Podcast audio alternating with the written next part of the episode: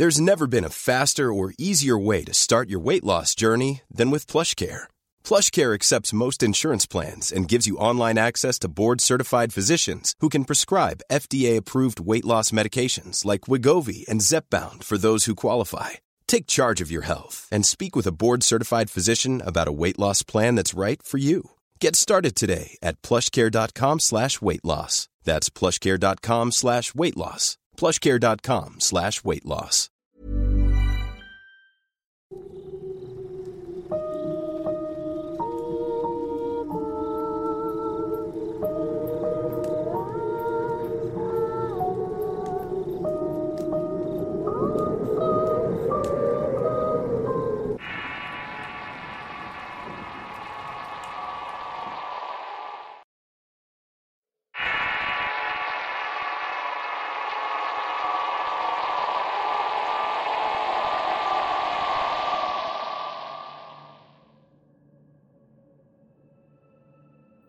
La mayoría de nosotros ha estado en algún momento en el hospital, ya sea por una inesperada visita propia, ajena o bien programada. Es un lugar tenso, uno en donde muchos no quisieran estar por un tiempo prolongado. Pues se siente, se escucha, se ve de todo, incluso situaciones paranormales como la siguiente. Mi nombre es Raúl y vivo en Veracruz con mi padre y mis tres hermanos. Soy estudiante y los fines de semana trabajo en un hospital en el área de computación. Somos muy unidos y cuadramos las actividades, así como las cosas de la casa de la mejor manera para que todo salga bien. Pero un día, hace unos cuantos años, nos tocó afrontar una situación muy difícil. Era una tarde cuando mi padre se sintió bastante mal. Le dolió la cabeza en extremo y se le paralizó la parte izquierda de su cuerpo. Al verlo en estas condiciones, mi hermano Alberto y yo salimos corriendo con mi padre a la sala de urgencias del Hospital General de la ciudad de Veracruz. Al llegar lo atendieron con prontitud. Le indicaron una tomografía y ya por la noche de su diagnóstico estaba claro. Le había dado un derrame cerebral. El caso era tan grave que no creían que pasaría de esa noche. Pero su fuerza y las ganas de vivir hicieron que se estabilizara. Transcurrieron cinco días y él seguía igual y no parecía mejorar. Así que como continuaba estable fue trasladado al pabellón número 4 de la sala de hospitalización, la cual está ubicada en el quinto piso del hospital. Nos contentamos porque allí tenían la mejor atención de doctores y enfermeras, y además era en forma permanente. Pero sabíamos que eso no bastaba pues se encontraba muy mal, todavía estaba al borde de la muerte. Como de costumbre, también nos pusimos de acuerdo para turnarnos en el cuidado de mi papá. Yo me encargué de quedarme por las noches y mis hermanos me iban a relevar por el día y los fines de semana. En el pabellón número 4 había con mi padre cinco pacientes más. Por lo que pude apreciar eran todos ancianos muy mayores y en avanzado estado de gravedad. La primera noche que estuvimos allí aproximadamente como a las 11, mi papá pudo emitir sus primeras palabras conscientes. Me sorprendí porque señalaba al paciente de enfrente y lo primero que me dijo en forma desesperada fue, Por favor, hijo, pídele a ese hombre que se aleje, que se vaya lejos de aquí. No tiene por qué estar aquí. Como esa noche al tomarle la temperatura tenía fiebre muy alta y podría delirar o causarle convulsiones mientras le hacía efecto el tratamiento para bajarla. No le di mucha importancia a lo que me dijo. No obstante, lo tranquilicé y cuando iba a buscar a un doctor o una enfermera, él me sujetó del brazo y me pidió que no lo dejara solo por nada del mundo. Luego de esto cayó en un profundo sueño. A las 3 de la mañana, hora en la cual comenzaba la ronda de las enfermeras, entraron y hicieron su recorrido por la cama de mi padre. Luego por el paciente de la izquierda hasta llegar al último que era el paciente que estaba enfrente de nosotros. Cuando las enfermeras se acercaron al paciente le noté de inmediato una cara de pánico y una de ellas gritó, ¡Ayuda! ¡Rápido! ¡Ayuda! Mientras el doctor llegaba, una de las enfermeras trataba de captar los signos vitales del paciente. Se notó que era inexperta porque era muy joven. Y como se tornó muy rígido el cuerpo del paciente y ella era muy delgada, Toda la labor se le hizo más difícil. Al llegar el doctor cerraron la cortina y al rato escuché que el doctor dictaminó. Falleció a las 11.45 aproximadamente. De inmediato recordé que esa hora exactamente fue cuando mi padre me dijo que le pidiera a ese hombre que se alejara. No pude evitar pensar en la coincidencia del hecho.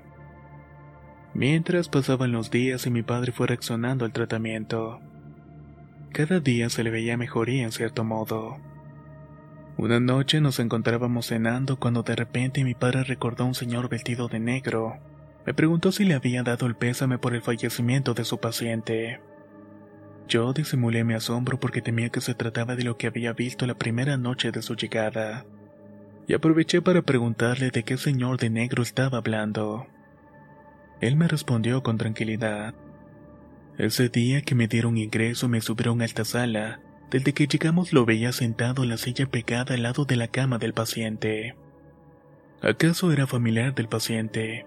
Por eso te pregunto si le diste el pésame. Me asusté mucho porque era lo que me temía. Mi padre había percibido la presencia de un ser, un ser que en ningún momento estuvo allí presente. Esto lo sé porque el paciente de enfrente desde que llegamos allí nunca tuvo a nadie a su lado ni siquiera en las horas de visita. A la semana mi tía se ofreció a quedarse con mi padre todo el día. Me dijo que no me preocupara y que ella me esperaría a la hora que sea, que no me apresurara en volver. Así pasó y esa noche llegué como a las 9 pm. Mi tía se quedó como una hora más platicando lo ocurrido durante todo el día, mientras que esperaba que llegaran a buscarla. Me contó que habían pasado el día bien y que mi padre había dormido toda la tarde, debido al tratamiento que le estaban suministrando. Que en ningún momento se despegó de él y que cualquier cosa que necesitara que la llamara. Pero de cielo a tierra no hay nada oculto, pues esa misma noche me enteré de algo que no me mencionó mi tía. Lo que sé es que no me dio tiempo de preguntarle por el paciente que estaba al lado, pues la cama estaba vacía y solo imaginé que lo habían dado de alta. Mi papá continuaba dormido, yo sonoliento terminé recostándome en la silla, hasta que a las dos de la mañana me desperté y me animé a bajar a la cafetería que estaba en el primer nivel. Revisé las máquinas expendedoras y me paré frente a la del café. Escogí un capuchino, introduje las monedas, abrí la ventanilla y lo saqué. Adelante estaba un guardia corpulento que dormitaba. Le iba a pedir un cigarrillo, pero recordé que al frente del hospital había un oxo. Me tomé el café y me encaminé para allá a comprarlos. Era una noche solitaria, tranquila y calurosa de Veracruz. Calculo que habría unos 25 o 30 grados de temperatura. Crucé la avenida 20 de noviembre y llegué al autoservicio. Pedí una cajetilla de cigarrillos, un encendedor, un refresco de cola y unas galletas de chocolate. Decidí quedarme afuera del hospital como 20 minutos mientras fumaba un par de cigarrillos. Aclaré un poco la mente y me devolví, pero antes de subir a la habitación de mi padre, me paré en una de las máquinas expendedoras y compré otro café para tomármelo allá arriba. Subí con cautela las escaleras para que no se me fuera a derramar. Allí iba pensando que cada piso se veía igual que el anterior. Tercer piso y veía el siguiente idéntico. Cuarto piso. Sentí una sensación de pánico al pensar que el próximo piso sería nuevamente el segundo. No sé por qué pensé eso, era un temor raro y desconocido. Desconcertante llegué al quinto piso y doblé a la izquierda del pasillo hasta el final. Luego de nuevo a la izquierda vi a una señora sentada en una de las sillas de ese pasillo. Como había tomado café, le ofrecí el que llevaba en las manos, ella lo aceptó y me preguntó por la salud de mi padre. Luego me comentó lo trágico del fallecimiento del anciano. Yo le pregunté de qué anciano me estaba hablando y ella me respondió. Ready to pop the question? The jewelers at BlueNile.com have got sparkle down to a science with beautiful lab-grown diamonds worthy of your most brilliant moments. Their lab-grown diamonds are independently graded and guaranteed identical to natural diamonds, and they're ready to ship to your door. Go to BlueNile.com and use promo code LISTEN to get $50 off your purchase of $500 or more. That's code LISTEN at BlueNile.com for $50 off. BlueNile.com code LISTEN. Spring is my favorite time to start a new workout routine. With the weather warming up, it feels easier to get into the rhythm of things. Whether you have 20 minutes or an hour for a Pilates class or outdoor guided walk, Peloton has everything you need to help you get going. Get a head start on summer with Peloton at onepeloton.com. El paciente que estaba al lado derecho de ustedes falleció esta tarde como las 4. Yo pensé que no estaba porque le habían dado de alta. Lamentablemente fue que había fallecido. Entonces ella continuó contándome. Se complicó con una neumonía. Pero no fue una muerte trágica. Fue como una insuficiencia, un paro cardíaco respiratorio. Tuvo una pequeña crisis y se quedó como dormido. Supuse que mi tía no me dijo nada para alterarme. Seguro que lo consideró poco prudente hacerlo, ya que yo estaría de guardia toda la noche. Me enteré y me quedé compungido con la noticia. Supongo que mi padre tampoco se enteró porque mi tía me dijo que había dormido toda la tarde. Así que en parte había sido un día tranquilo. Me despedí de la señora y entré en la habitación. Tan pronto como me senté en la silla que estaba al lado de la cama de mi padre, al escucharme se despertó y me dijo, Acabo de oír al señor de al lado, tiene dificultad para ir al baño. Por favor ayúdalo, creo que no tiene compañía el día de hoy. Mi sangre se heló y sentí como se me hacía un nudo en la garganta porque al lado no había nadie.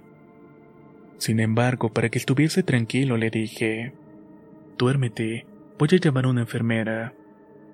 Cuando vi que cerró los ojos y se volvió a dormir, me alejé de la cama despacio. Salí al pasillo y esperé a mi relevo fuera.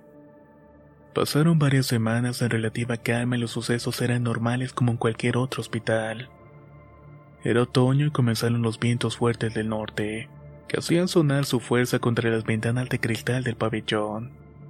El aire silbaba fuertemente entre el complejo de los tres edificios que constituían el hospital. Cuando llegué un día lunes me dijeron que la tarde fue intensa para doctores o enfermeras. Ingresaron pacientes nuevos y muchos con requerimientos de exámenes fuera de la sala. En fin, el personal de guardia se retiró a descansar y los acompañantes y pacientes estaban totalmente dormidos. Avanzada la madrugada no pude conciliar ni un poco el sueño, me mantuve despierto. Busqué mi celular algo para entretenerme, pero no había nada que despertara mi interés. De cierto modo era una madrugada diferente.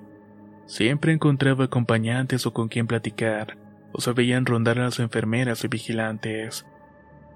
Pero esa madrugada todo estaba en silencio solitario. Me salí del pabellón y opté por un cigarrillo, cuando de repente en el corredor del pasillo sentí un miedo inexplicable que me abrumó. Pensé en todas las leyendas e historias que había oído a lo largo de mi vida, Claro que muchas de ellas eran supersticiones, pero igual, me produjo un miedo horroroso en todo mi ser. La simple idea de recordar las tristezas y trágicas muertes que había visto allí me hicieron tener escalofríos y empecé a apresurar el paso. Y justamente al pasar por la última puerta antes de los elevadores, vi que ésta se encontraba entreabierta. Eso me puso a sudar frío. Se veía una oscuridad impenetrable que reinaba ahí dentro. Pasé casi corriendo hasta que tomé el ascensor para llegar a la planta baja. Caminé hasta la salida me acerqué a la recepción y saludé a la señorita de guardia y le ofrecí un cigarrillo. Ella aceptó y salió del cubículo y fuimos hasta la rampa para poder fumar. Hablamos un buen rato de cosas que no recuerdo pero eran puras banalidades. Hasta que me di cuenta que se acercaba la hora del recorrido de la enfermera y tenía que volver lo más rápido posible. Me despedí, caminé y nunca me vi más solo en la vida como en ese momento. No había una sola alma por esos grandes espaciosos pasillos. Llegué hasta los elevadores, presioné el botón pero tardaba en llegar. Volví a marcar una, dos, tres veces hasta que por fin se abrió. Lo menos que me esperaba es que hubiera una persona dentro. Saludé, me metí, marqué el piso 5 y detallo al tripulante. Era un hombre calvo de estatura mediana y de mirada perdida. Su cara delataba señales de enfermedad. Tenía puesta una de las batas que entregan a los pacientes. Pensé que ya habría marcado el piso al cual se dirigía porque no se bajó. En ese momento quise bajarme pero perdí la oportunidad pues ya se había cerrado el ascensor.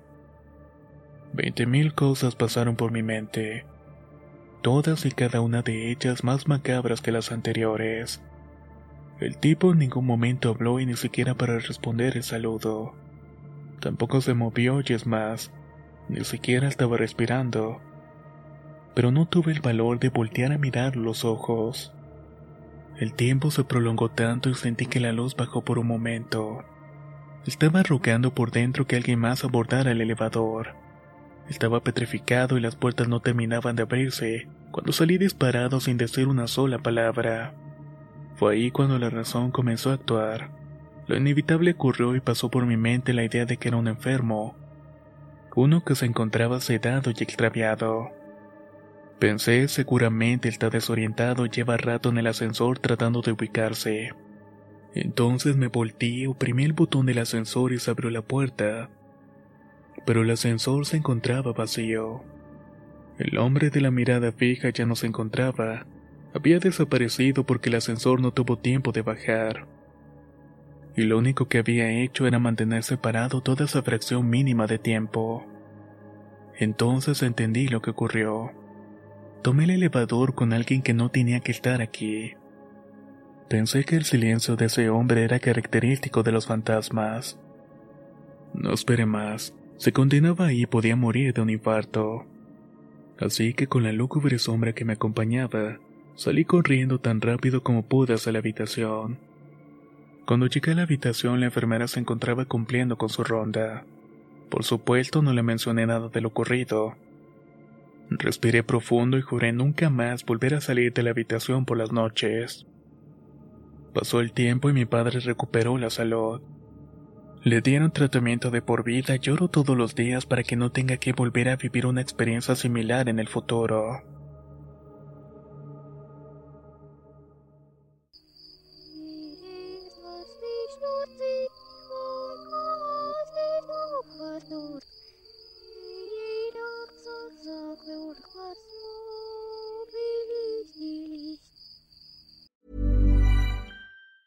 If you thought the only way to get a more defined jawline with natural looking results was through surgery, think again. Juvederm Volux XC is a non surgical injectable gel filler that improves moderate to severe loss of jawline definition and can help you achieve natural looking results with little downtime. Even better, this improved definition lasts up to one year with optimal treatment. No maintenance required. Improve jawline definition for a smooth, sculpted look with Juvederm Volux XC. For important safety information and to find a licensed specialist, visit juvederm.com. That's J U V E D E R M.com. Not for people with severe allergic reactions, allergies to lidocaine, or the proteins used in Juvederm. Common side effects include injection site redness, swelling, pain, tenderness, firmness, lumps, bumps, bruising, discoloration, or itching. There's a risk of unintentional injection into a blood vessel, which can cause vision abnormalities, blindness, stroke, temporary scabs, or scarring. Talk to a licensed specialist to find out if it's right for you. Hey, folks, I'm Mark Marin from the WTF Podcast, and this episode is brought to you by Kleenex Ultra Soft Tissues, your ally to help tackle your allergy symptoms this season. I love the change of seasons, but nobody loves pollen and all those other things floating in the air that make you sneeze during this nice weather. Kleenex Ultra Soft Tissues are hypoallergenic and allergist approved, so fight back against watery eyes and runny noses without worrying about irritating your skin. For this allergy season, grab Kleenex and face allergies head on.